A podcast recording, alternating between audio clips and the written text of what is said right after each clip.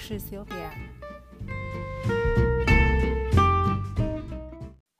欢迎大家来到本集节目。这一集我们很开心邀请 Monica 来我们节目。Monica 你好，Hello Sylvia。嗯，Monica，请你跟我们聊聊你当初为什么来英国。我当初为什么来英国这件事，其实是说来话长。其实我在读大学的时候，就是呃有一年的时间在哥本哈根当交换学生。然后我觉得那是一个第一个驱动力，因为我发现那一年的时间其实遇到很多不同的不同的人事物，然后让我了解，所以其实除了台湾的生活、台湾的视野之外，还有另外一一种不同的可能性。对，然后我后来回到台湾来工作之后。工作了几年，然后虽然说我觉得怎么讲有一个很好的工作，但我就是觉得很不满足，然后一直有这种想要跑到国外的这种心情这样子。所以，然后有一天我就跟我妈说，我不想上班，我想要辞职，然后去中南美美洲要去做义工。然后他们听到就觉得他说你疯了这样子。那个时候台湾其实还是没有这种 gap year 的概念。对，然后他也觉得你你就是放下你的这个工作大好的青春，然后出去浪费时间，那还不如出国拿个学位这样子。所以其实来英国是一个怎么讲折中的办法，让他们觉得我没有出来浪费时间，然后又可以圆我自己一个梦想。所以就这样子毅然毅然决然的开始准备出国的这个出国的这些事情这样子。然后那个时候我还有跟我一些好朋友聊天呐，然后那个时候在工作上面的一些姐姐们。然后其中有一个姐姐，我就记得她跟我讲说：“你你现在还年轻，然后你也没有家累，所以你有想要什么梦想想做的事情，就一定要赶快去做，马上去做这样子。所以有时候人家的一句话，可能对其他人讲不是什么太了不起的事情，其实也可能会成为就是改变你接下来人生方向一个很大的动力。还有最后一个原因，为什么我来英国，是因为。”那个时候，呃，我之前有交了一个呃男朋友，然后我之前这个男朋友呢，他有一个呃意大利的同学，那个时候在英国工作，然后英国其实金融业是非常发达的一个呃一个地区嘛，尤其是在伦敦，所以他就说，哦，那你现在台湾的薪水多少这样子？然后我就跟他讲，因为那个时候台湾薪水一个一个月可能也就是三万出头块这样子。但是呢，在英国的薪水呢，其实跟台湾薪水是不能同日而语的嘛。一个如果是金融业的一个呃个学生，就算是刚毕业的，你你一开出去可能也有四五十 K 的那个薪水，在英国，那四五十四五十 K 的话，可能就是一百多块两百万新台币，所以跟台湾的薪水简直是天壤之别。所以他就他就给我一个很奇怪的表情，就说哦，真的差很多这样子，所以我心里就会觉得说，嗯。嗯，有点不甘心。我想要趁这个有有这个机会，可以好好的表现一下自己。所以呢，这是一个转变的过程吧。想要证明自己可以跟其他人一样好，我觉得这是一种动力。有时候你可能就是人在某个阶段要做一定的改变，其实都是很痛苦的。但是如果你有一个很强的动力的话，这个会让你的这个改变就是进行的更更快速啦。所以话讲了这么多，就是因为种种的这些原因，然后促进了我来英国。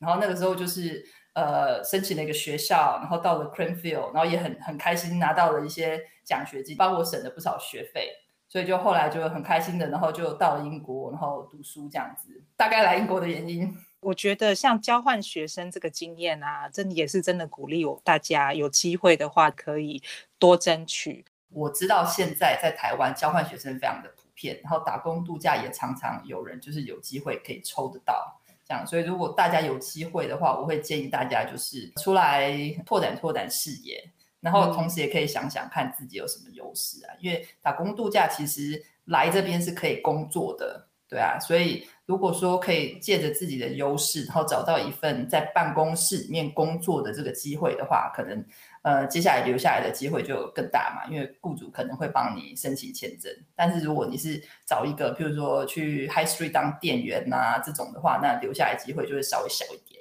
那你来英国之前有做哪些准备吗？就是呃，您刚刚有提到说，比如说你申请到学校 Cranfield，然后你有拿到奖学金，你觉得学校为什么会给你奖学金这一块？是因为看到你之前的工作经验吗？我觉得 Sylvia 问这个问题很好，因为很多人就是想要出国读书，其实出国读书背出国门的那那一个阶段，其实已经是读书的一半了，因为事前的准备其实要做的非常充足。我来的时候读的是 MBA。所以读 MBA 的时候，其实你在写那个申请的时候，学校会问你非常多的问题，譬如说，哎，你觉得你的强项是什么啦？你你觉得你为什么适合我们学校？然后你对我们学校有什么了解？然后甚至是你觉得你自己的就是之前的一些呃成就是什么？然后你未来的规划是什么？那你想要成为什么样的人？那为什么我们学校呃就是适合你，能够帮到你什么？诸如此类的。其实这每一个问题呢，都是大家在问。然后我当时准备的时候，其实也是就是花了非常多的时间。我甚至觉得这这种为了准备这些问题，其实是一个很好，就是帮助自己了解，呃，你到底是一个怎么样的人，然后你你接下来到底想要做什么事。我觉得了解自己这是一个持续性的过程。我觉得我每个人想要的东西，然后跟我们的人生经历，然后还有我们的年年龄，就是持续的增长，其实都有关。对啊，所以应该说我也还在持续的了解我接下来要什么东西。我是二零一零年来英国的，然后现在已经二零二一年了。那我一直认为，就说，哎，这十年的时间到英国，其实是一个人生的 milestone。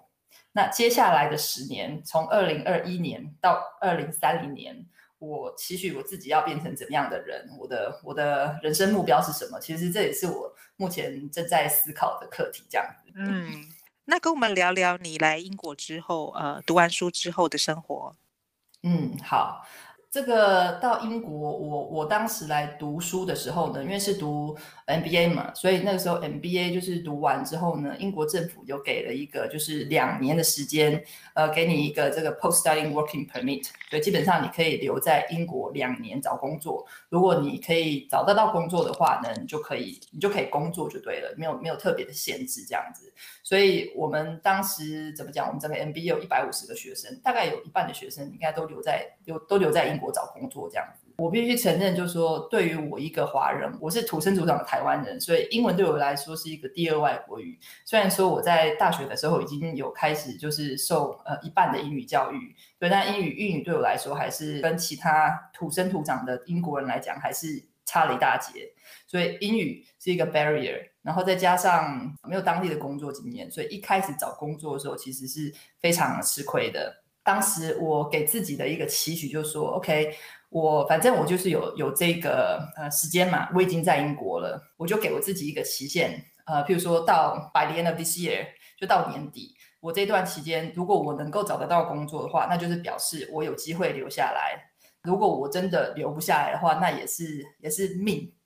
所以我就是。套着这样的心情吧，我每天嗯找工作，就是就是我的正职工作，就是这样子的心情，然后去找工作这样子。在读完毕业的时候，其实是很累人的一件事。那我知道很多的同学都已经在一开始，你都开始读完毕业的时候就已经开始准备他们一些找工作啊，然后申请一些顾问公司啊的一些履历之类的。我我也是跟着大家一样的，该做的我都有做，可是从就是没有那个入门的机会这样子。后来我们那个时候有一个呃，就是 peer program，就是你跟你的另外一个 co coaching 的同伴一起努力，就是你们两个互相支持这样子。那我必须说，我的这个 co coacher，他应该算是我在读 MBA 的时候是一个贵人。因为他，我就有跟他分享说，其实我很想留留在英国，然后有一个国际工作的经验。然后呢，他呃在这个方面给我给了我很多的支持，包括就是我们互相练习，我我们要如何去 interview，然后我们要如何写履历之类的。所以呢，这个过程呢。他帮了我很多，就对了。从一开始如何到这个哪些求职网站上面要找工作，然后哪些工作我可以做，因为我我在台湾的工作经验是是做这个专案管理相关的，对。但但是你说我这个在英国，我也没有任何专案管理的经验，然后也没有说特别在哪个产业有很吃香的背景之类的。那我要怎么样在这个过程中证明我自己，然后？在打电话给那个 recruiter 的时候，可以让他们就是幸福，说我就是那个对的 candidate。所以这方面我们做了很多准备。那怎么做准备呢？基本上就是只要跟我之前的背景相关的，譬如说专案管理啦、分析师啦，只要是 MBA 出身、比较 generic，就是都可以做的，我们都丢。当然啦，一份履历是不可能可以就是丢所有工作的，所以我们就选了几个不同的 category，然后针对每一个工作，比如说专案管理，专案管理的呃这个专案经理好了，我们就为专案经理就专门做了一个 CV，对，然后我们就为这个商业分析师做了另外一个 CV。这个也是第一次了解到商业分析师这个职务啊，因为台湾台湾在商业分析师这个职务上面的琢磨并不是很多，大部分的呃这个工作其实都专案经理做，对，然后还有一些譬如说去申请这个顾问公司的职务的话，你可能就是从最开始的这种 graduate program 开始做，对，所以我们就用这样子的方式，然后海投 就投了非常多的不同的履历，但是我们每个履历我们都会确保说就是你的 quality 是对的。我们会去看这个 profile job profile 里面到底关键字是什么，他们他们想要找的这个 candidate 有有什么样的人格特质跟什么样的经验，然后尽量去 match 他们要的这些呃经验，就是从我们自己自身的经验里面去 relay 说我之前做过什么事情，然后可以符合他们的需求这样子，所以就这样子努力的努力的下来。大概从毕业 MBA 毕业，然后到我真正找到工作，应该是花了四个月的时间吧。所以这四个月时间就是全职全职工作，从早上八点，然后甚至到晚上，有时候我会投履历投到九点十点。可能我的我的一些同学已经找到工作，还在 party。对，所以呃就这样坚持到最后一刻。所以呢，等到我就是拿到第一份工作的时候，其实我还有我手上还有三个其他的 offer。哦，那也是很好的很好的结果啦。像比如说你投了一百个简历好了，你觉得有得到 feedback 大概是多少呢？其实如果说我只是什么都不看，我就譬如说 project manager 好了，然后我就是直接 apply apply apply 这样子的话，我都不会去看他说他到底那个 feedback rate 是多少。但是如果我投了二十个我精心制作的那个简历，然后每一个都是克制化的去去弄的话。其实这个很难讲，有时候真的是看几率吧。至少有两三个会回，呃，我觉得几率还是不是很大，对。但是你就是你就只需要一个，而且呢，除你除了投之外，我我认为就是这个就是求职的人需要非常的 proactive，就是我投了之后，我通常我都会再去看一下那个 recruiter 他的电话是什么，他的 email 是什么，然后我会再写一封信去跟他讲说，哎，我我对这个工作很感兴趣，或者是我直接打电话去这样。然后有时候呢，如果你直接打电话去 recruiter，他之前如果没有看到的 CV，他会特别把它捞出来，从系统里面捞出来，然后去看一下，然后他的他就会马上给你一些 feedback，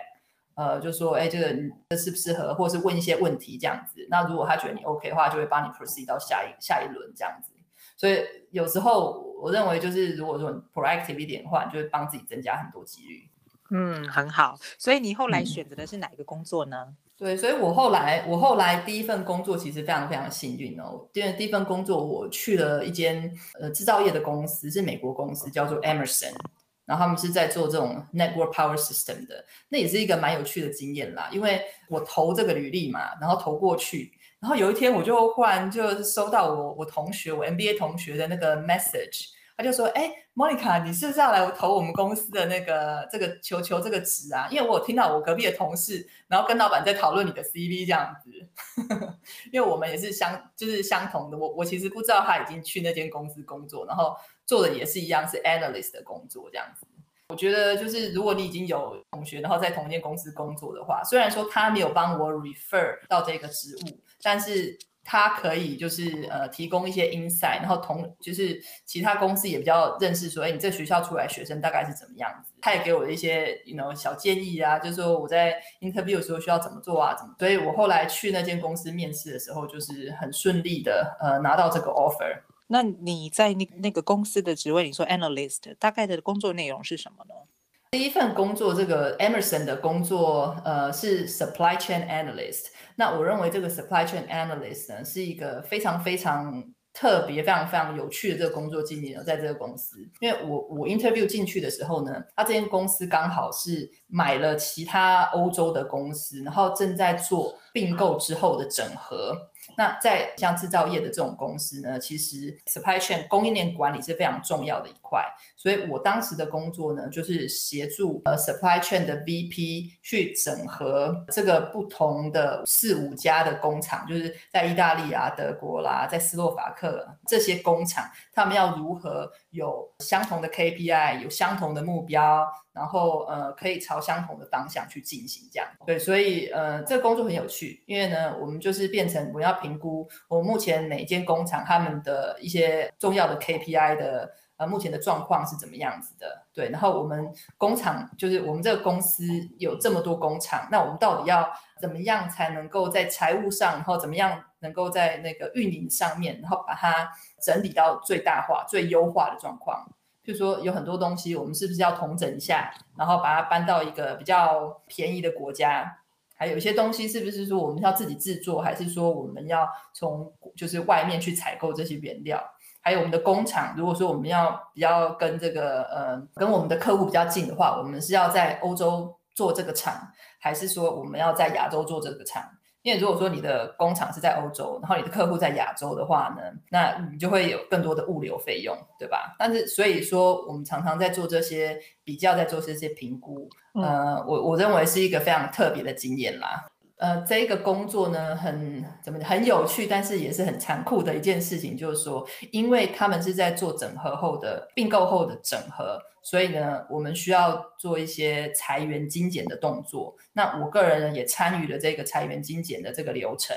从头到尾这个流程都是属于呃 confidential 的，就是你没有办，不能跟其他的人出随便沟通，你就是只有跟那个高阶的那些呃管理团队，然后协助他们去做一些规划的动作。那很讽刺，就是说我协助他们去做这些裁员，有每个厂要裁哪些人的这些动作，然后最后。我也变成是在裁员上面的黑名单的一个部分，但是我并不晓得啦。然后我就记得那个事发的当天，HR 的小姐就是请请大家说，哎，大家到会议室，然后我们的总裁要出来跟大家讲话，有很重要的事情要宣布。然后总裁就一副脸色凝重样子，然后就说，哦，我们我们公司现在在进行这个整合的动作，然后每一个办公室，包括总部，都需要做这个裁员的动作，这样子。所以呢，虽然说我们百般的不愿意，但是如果你们等一下回去的话，在你们的桌上有看到一封信，白色的信封的话，那就表示呢，就是呃，你会是我们裁员的对象这样子。然后你的你的老板会把你叫到办公室去跟你沟通，然后心里就一沉，你知道吗？因为 我想说，该不会是我吧？结果我回去，我回去桌上之后。铁然就看到那个 桌上一封信，天哪，三条线，对，然后马上我的那个我电话就响了，然后我的老板把我叫到办公室，然后就跟我讲说没有办法，就是我我们我们必须要裁员就对了，对，然后他就是给我两个月的时间，就是一个月一个月是支付薪水，然后另外一个月我可以在办公室，就是要做任何事都可以这样子。对，他就我就是不用做工作，就不用做那个公司任内的工作，但是我都要用办公室的那个电脑啦，或是会议室啊，找找工作什么什么的都可以这样子，就是觉得说哇，我这我就觉得说是不是我自己做错了什么事情，还是我的绩效不好？对，然后我就觉得很有一种很丢脸的感觉，然后我就很想要那个，就是找个地洞自己钻了一下，因为其他人都坐在位置上没没事安安稳稳，那为什么这整个总部就只裁我一个人这样子？其实好像还有裁了我隔壁那个女生呢，我们应该办公室就裁两个，然后我是其中一个，然后我老板他就是看到我好像眼泪都快滴出来，然后他就讲说，你如果今天你如果今天想要马上回家的话，没问题，你就你就回家了，你就你不用待在这里没关系。我我后来想一想，我就回家了。我就当天他跟我讲完那个，我就回家了。因为这个对我来说是一个太大的那个挫折，太大太震惊了。我想一想之后呢，我就我就讲说，反正 everything happened for a good reason。我我与其挫折，我也是我也我也是过，对吧？那我如果不想浪费时间的话，我现在赶快赶快开始找我下一份工作，还是会有机会的。所以我就打电话给我的我的贵人好朋友，我的我的 MBA 同学，我就跟他讲了这件事情，然后他也非常的热心的，就是呃给我很多鼓励啊，然后我们就重新开始就是找工作的这个流程这样子。我必须说，呃，天无绝人之路啦。虽然说我我被裁员，然后是因为这一个月的时间，我非常非常努力的找工作，然后就像是刚刚这个表我跟你讲的，就是除了投这个履历之外，然后你把你的履历放到不同的就是 CV，就是找工作这些平台，然后让其他人知道你在找工作，我觉得这也是很重要的。我记得很清楚，就是在那一个月的最后一个礼拜，就是我要离开这间公司的最后最后一个礼拜，好像是礼拜四吧。那个有一个 recruiter 打电话给我，他就说。呃，Monica，我们现在在找一个就是会讲中文的 business analyst slash project manager，然后你有没有兴趣？然后你有没有相关的经验？这样子，我就想说有，我有兴趣啊。然后我没有相关经验哦，虽然说我也不太确定我们相关经验，但是我都说有。对，这个态度就对，就说有。对对对对。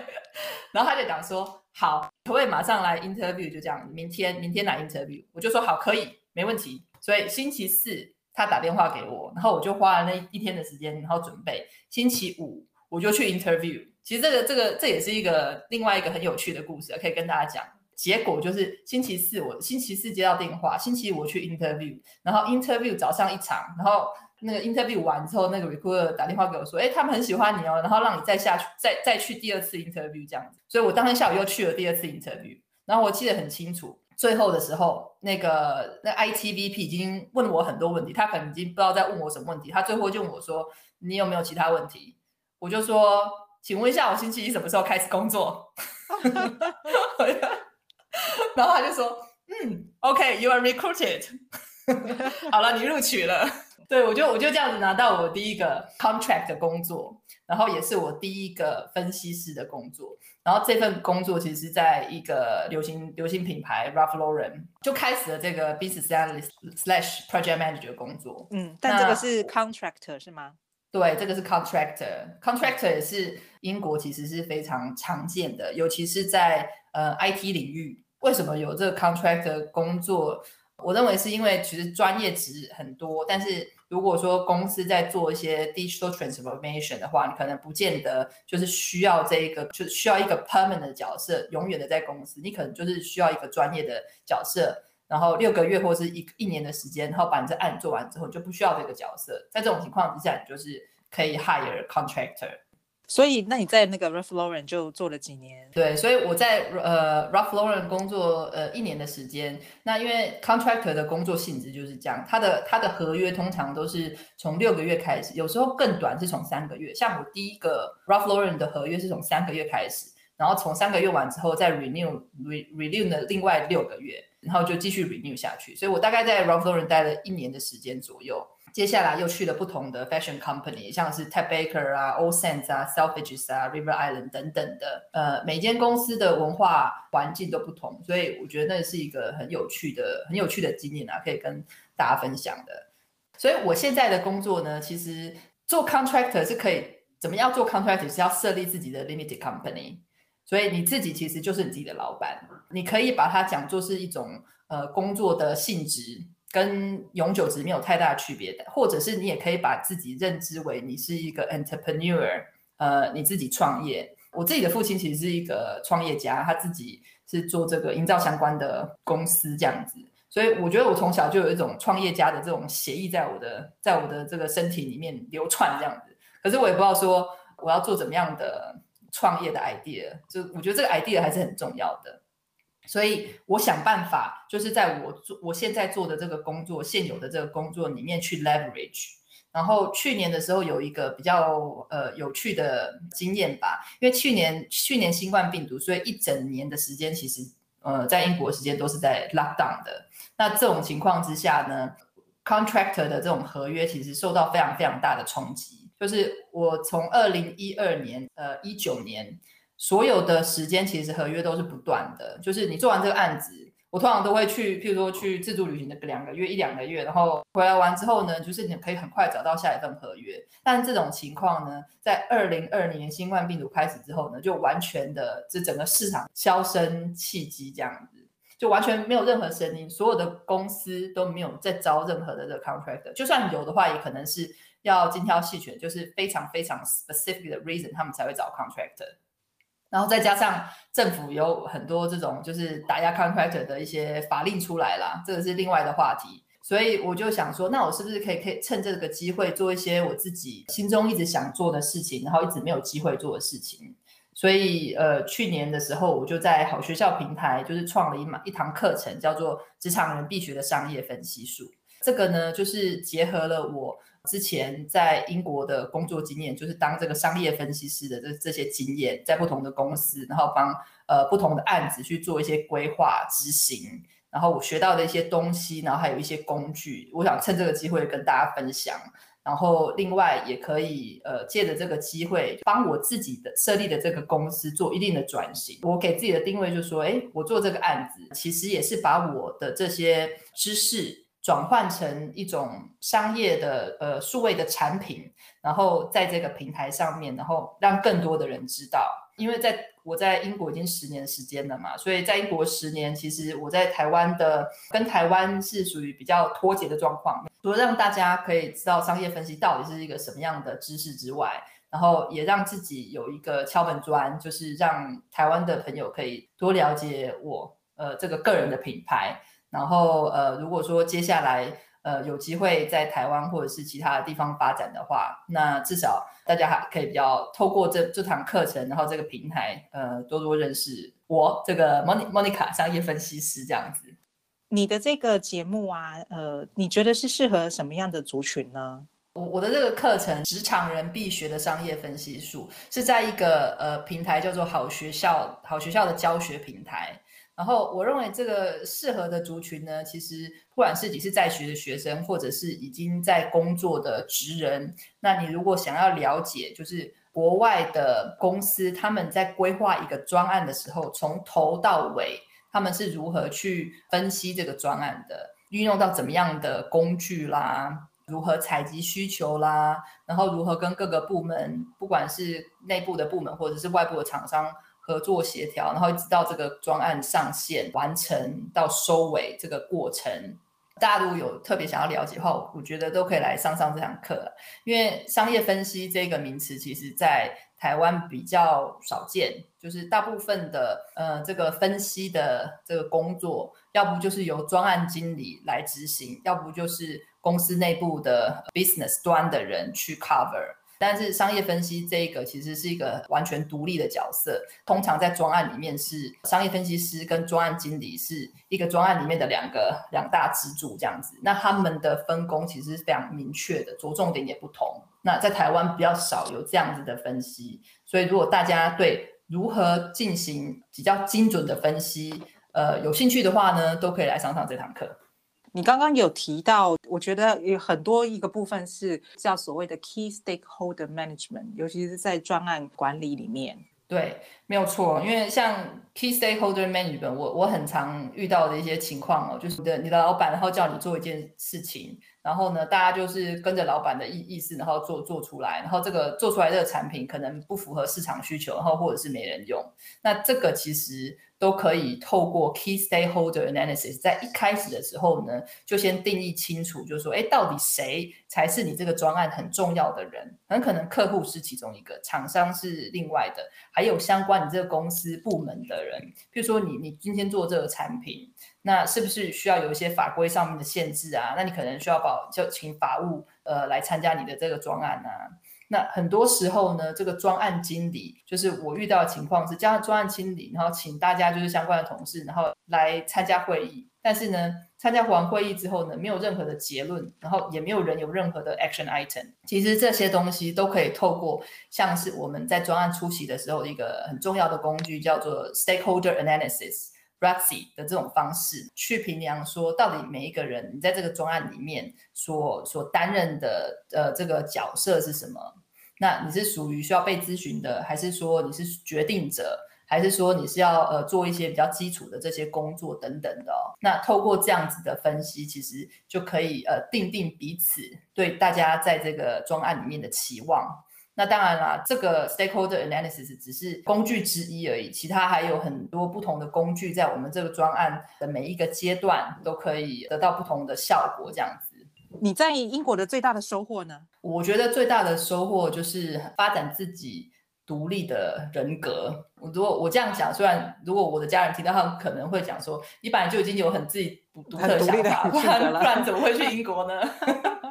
对，但是我必须说，就算不不管是我在台湾之前是已经有很很独立的想法了，可是我认为我的原生家庭影响我之所以成为我，还是有非常非常大的因素。那我一开始就是从从大学，然后一直到开始工作的时候，我就会发现说，哎，其实我有时候讲话，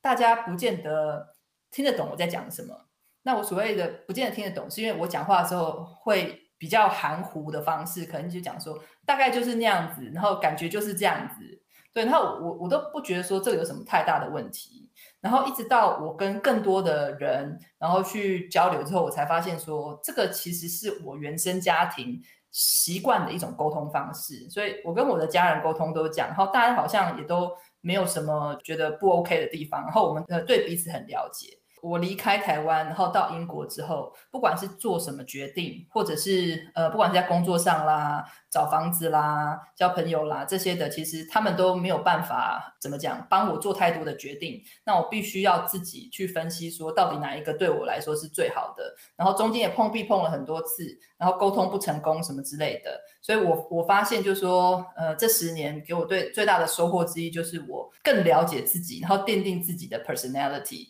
然后同时。也学习这个原生家庭带给我的教育之外的这些东西，然后弥补这些原生家庭没有办法给我的这些教育。那当然了，因为英国其实是一个很很国际化的地方嘛。呃，伦敦，伦敦真的是一个大大熔炉，尤其是在 Brexit 之前，对吧？脱欧之前，其实所有的欧洲的人全部都可以来来英国上班嘛。那我记得我之前在 O Sense 就这个公司工作的时候，他们。他们公司里面有一个 KPI，就是说，呃，他们想要他们的 team 是一个非常国际化的 team，所以呢，我们在招募的时候就会就会确保说，我们这个团队是很很国际化的，然后有不同的国家的组成啊，这样子。所以我记得当时我用手头数话，我们至少这个团队里面有有来自四十个不同国家的人吧，这不知道有没有夸张，但是我我真的记得有非常非常多不同国家的人。那我觉得这是一个很棒的经验，就是。你可以了解不同的文化，然后学习跟各个不同国家的人去相处，而且这个相处还不是只是社交上面的相处，是属于 business 上面、专业上面的合作。那我觉得这是一个非常难能可贵的经验，这样子。然后最后一个，我觉得英国很棒的地方，也是最大的收获的地方是，除了这是一个很美的、很美的国家，然后很漂亮的城市。你有很多的机会出去探访之外哦，另外还有就是因为大家来自不同的地方嘛，所以这个看彼此的角度也是属于比较 open mind、比较多元的。所以你不管你做什么事情，只要你为你自己负责就好了，其他人不会有太大的意见，也不会有太多的批判，有没有太多的 judgment。这种自由呢，自由让你去探索你想要的东西，你喜欢的东西，有时候甚至可能会超越一些禁忌啊，或者是社会给你的一些价值的这些东西，你可以去做这些事情。但是如果说我今天在台湾的话，我可能去做这些探索，或者是去做这些呃实验的时候，我可能就有更多的顾忌，因为我会觉得说，哎，我的家人或者是我的朋友，这个社会是不是给我很多的。不同的批判，不同的眼光，所以我觉得这是在英国最大的收获之一。另一方面，有哪些地方让你觉得比较难适？嗯，我这个这个讲起来还蛮有趣的哦。因为虽然说我我已经来英国十年了，不过我还是觉得说，哎，有时候还是会觉得，嗯，有一点，比如说跟同事在工作，有点有点尴尬。那那可能只是一个很小的、很小的 moment 啦，就是还是会有一些不适应的地方。譬如说，如果我同事在讲一些那个英国的笑话，然后这些英国笑话可能是他们小时候啊看了一些影片啊，或是听了一些歌啊，然后需要有很很浓厚的这种英国的成长背景，你才会了解的。那那个我真的真是完全没办法，我也可能。我我也没有太多的精力，真的去了解这些东西，所以他们如果在讲话，他们会笑得很开心，然后我就在旁边，不知道是该假装笑呢，还是就是微笑就好了，还是当做没听见呢？所以我这种尴尬的情形还是会有一点嘛。对，那那我只能说服，就说那下次我也多讲一些台湾笑话好了，看他会不会笑出来。应该大家也会满头雾水吧。对，没有错，没有错。对，然后另外的话，我觉得比较难适应的是要跨出自己的那个同温层，我觉得还是比较有困难度的。那我举个例子好了，就是有一次我呃，我跟我朋友去了一个 cocktail party，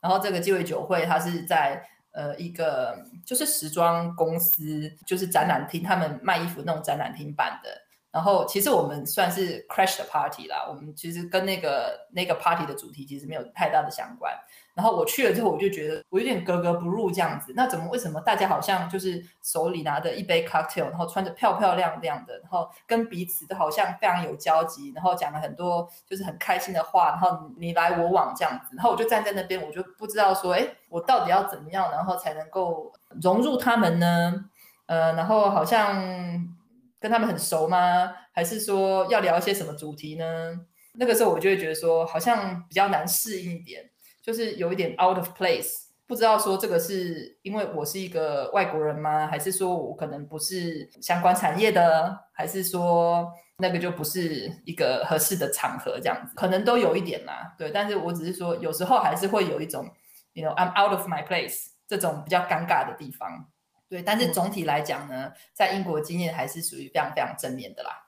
对，我觉得像像这种 party 啊，真的是有时候我我也会觉得说，像你说的这样子，你感觉好像很难融入。对，就像你说，好像聊得很开心，然后自己不知道在那边干嘛这样子。嗯，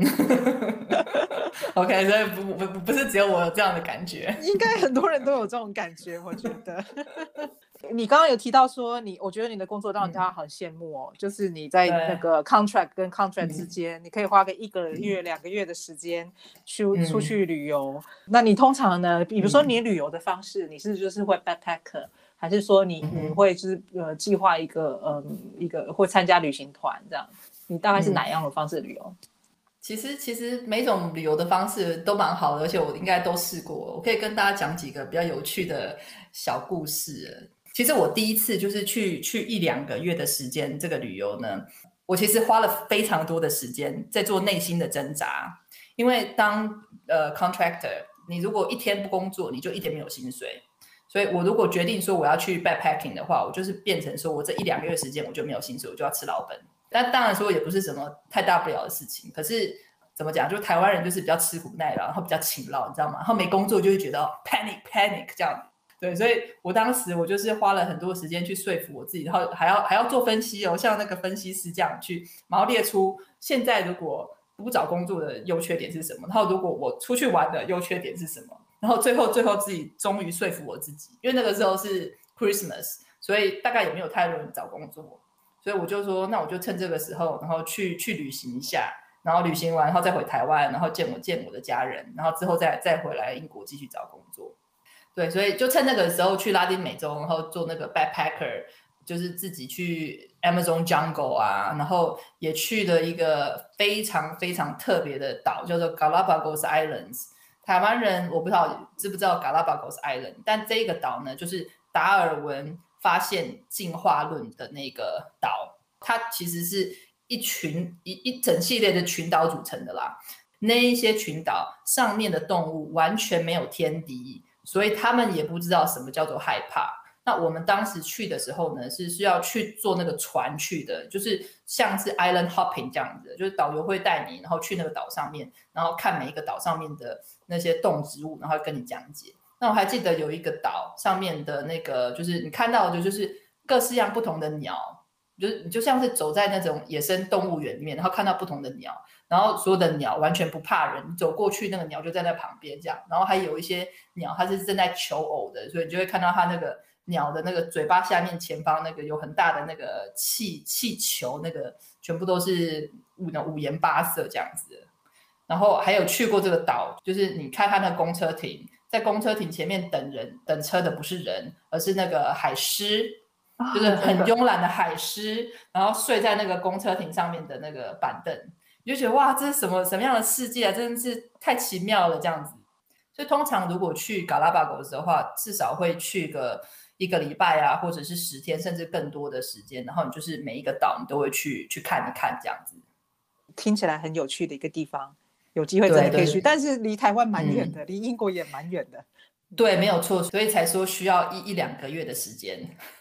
因为中南美洲的的确是很远，然后你去一趟其实也非常的不容易。我也建议大家就是在对的年纪要做对的事情。那如果说大家现在还是指就是年轻的时候，像二十几岁，那么没有什么特别的负担，然后相对的时间成本也比较低的话，那个时候去做这种自助旅行，我觉得是最棒的。而且去拉丁美洲做自助旅行的话，你就可以去做住那个。自助旅行的那些 bnb 可以在那里遇到呃来自各国的朋友。那有很多时候大家都是一个人自己旅行，所以你可以马上交到跟你一样一样渴望友谊的朋友，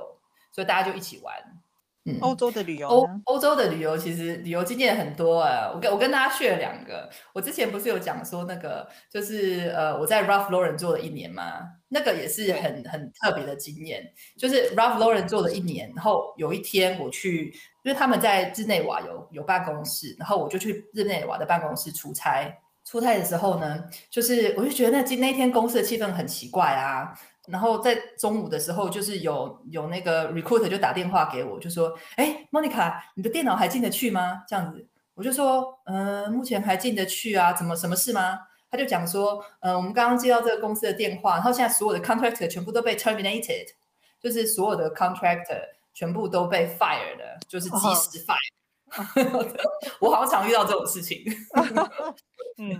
对，然后我就立马。马上挂完电话之后，马上把那个就是我我自己一些私人的私人的 file 全部都备份一次，这样子。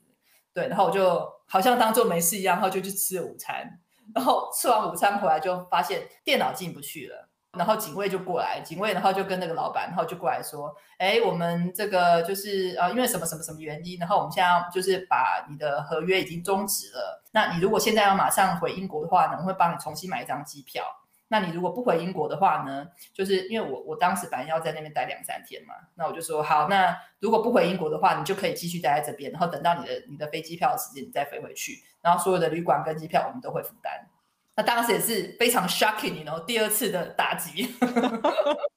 这已经越来越习惯了，你知道吗？呃，对，一回生二回熟，对对对对。然后我我我本来想说，那我们就赶快回去了，对啊，这又是这么气馁的这个消息。但是我我又就后来又重新想了一下，然后我跟我同事就讨论一下，我们就想说，我们旅馆都已经有人订了，飞机票也有人出了，然后我们有两天的时间，我们干嘛不好好玩一玩呢？所以我们就说好，我们要留下来。所以我当天晚上我就去查了一个什么 package，然后就去去白朗白朗峰玩了一下，然后坐缆车，然后坐巴士，然后到那个到那个当地，然后就去上了白朗峰去玩了一圈，然后再下来这样子。真的也是很漂亮啊，所以这个也是那个一个特别的景点推荐给大家的。如果大家喜欢的话，瑞士真的是如诗如画，对吧？所以如果有机会的话，一定要去看看的。只是说唯一的缺点就是非常非常的贵了，所以大家的那个荷包要准备好，然后去才不会有心脏病发的情况发生。看到价钱心脏病的意思吗？对对对对对，因为随便你去你去那个餐厅吃，你自己吃哦，我自己只是一个人去吃的话。随便都要六七十磅，我就觉得真的是太夸张了。另外一个跟大家分享的就是，如果大家还没去过的话，可以去一下的，就是希腊。我真的是毕生去过最浪漫的这个旅程之一，就是在希腊。那为什么这么浪漫呢？是因为它是一个游艇之旅啦。这个在台湾台湾的旅行方式啊，就是如果是老一派的话，可能就是跟那个。旅行团嘛，然后就是巴士啊这样子，这可能是爸爸妈妈最喜欢的一种然后 hassle free 的方式。对，但是年轻人的话呢，我会建议就是说，如果有机会的话，可以租游艇，然后找一个 skipper 去帮你开船的，然后在海上海海上体验一下，就是说，哎，外国人他们到底是怎么样去做这个 sailing 的，对，然后怎么样怎么样玩的。那之所以这么浪漫，是当然也是跟爱情故事相关啦。对，因为那个时候刚好跟当时的男朋友跟现在的老公第一次出游，然后跟他的朋友一起，所以他的朋友呢，就是租了一艘游艇，然后他自己会开，对，然后还有一个呃，就是另外一对 couple，然后那个日本太太的厨艺非常好，所以我们每天的行程基本上呢，就是呃先做好采买之后呢，然后就开出海，从从漂亮的岛，就是从漂亮的希腊岛，就是 A 岛开到 B 岛。然后中间的话可能会停在这个海上一望无际的地方，然后呢，呃，吃中餐，然后游泳，然后在海上游泳，男生们就是全裸，全裸的情况直接跳下去裸泳这样子。嗯，我看了我都有点不好意思啊，我是没有全裸这个第一次跟男友出游，这样不会有点太劲爆一点？我我男友没有全裸啦，是那个比较老的朋友，已经六七十岁，他全裸肯定也没什么好看的。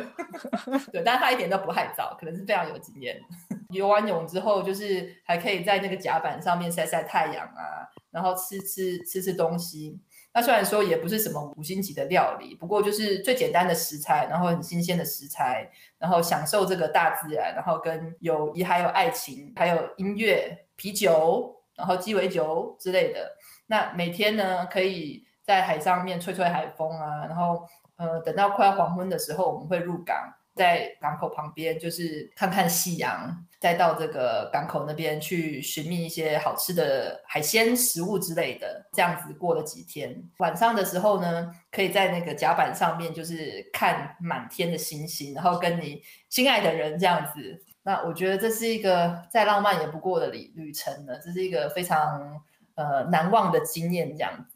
所以如果有有机会的话，我可以推荐给大家啦。就是大家对希腊的感觉，好像就是那个白房子嘛，对不对？不同的岛，然后白色的房子，然后跟那些可爱慵懒的小猫这样子。对，那其实希腊还有很多呃很多好玩的地方，除了这个 sailing，然后甚至是北边也有非常漂亮的一些山啊什么的可以去拜访的。所以这是我推荐给大家的那个首选之一。嗯。好，那我们今天很感谢 Monica 跟我们分享这么多有关你工作上、求职上，还有在英国的收获，还有旅游上的分享。我觉得让大家呃都学习到很多新的东西。我我希望我的分享可以让大家觉得还蛮有趣的，然后呢，也给大家一些 inspiration。因为我记得我在年轻的时候，就是刚毕业的时候，其实有非常多的迷惘，然后非常多的。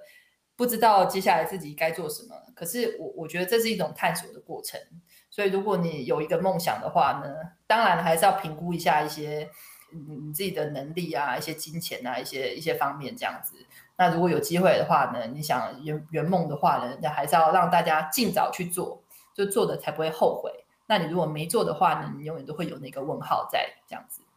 嗯，那也鼓励大家有时间的时候去看 Monica 的节目，节目名称叫做。职场人必学的商业分析术，非常好，谢谢，谢谢 Sylvia。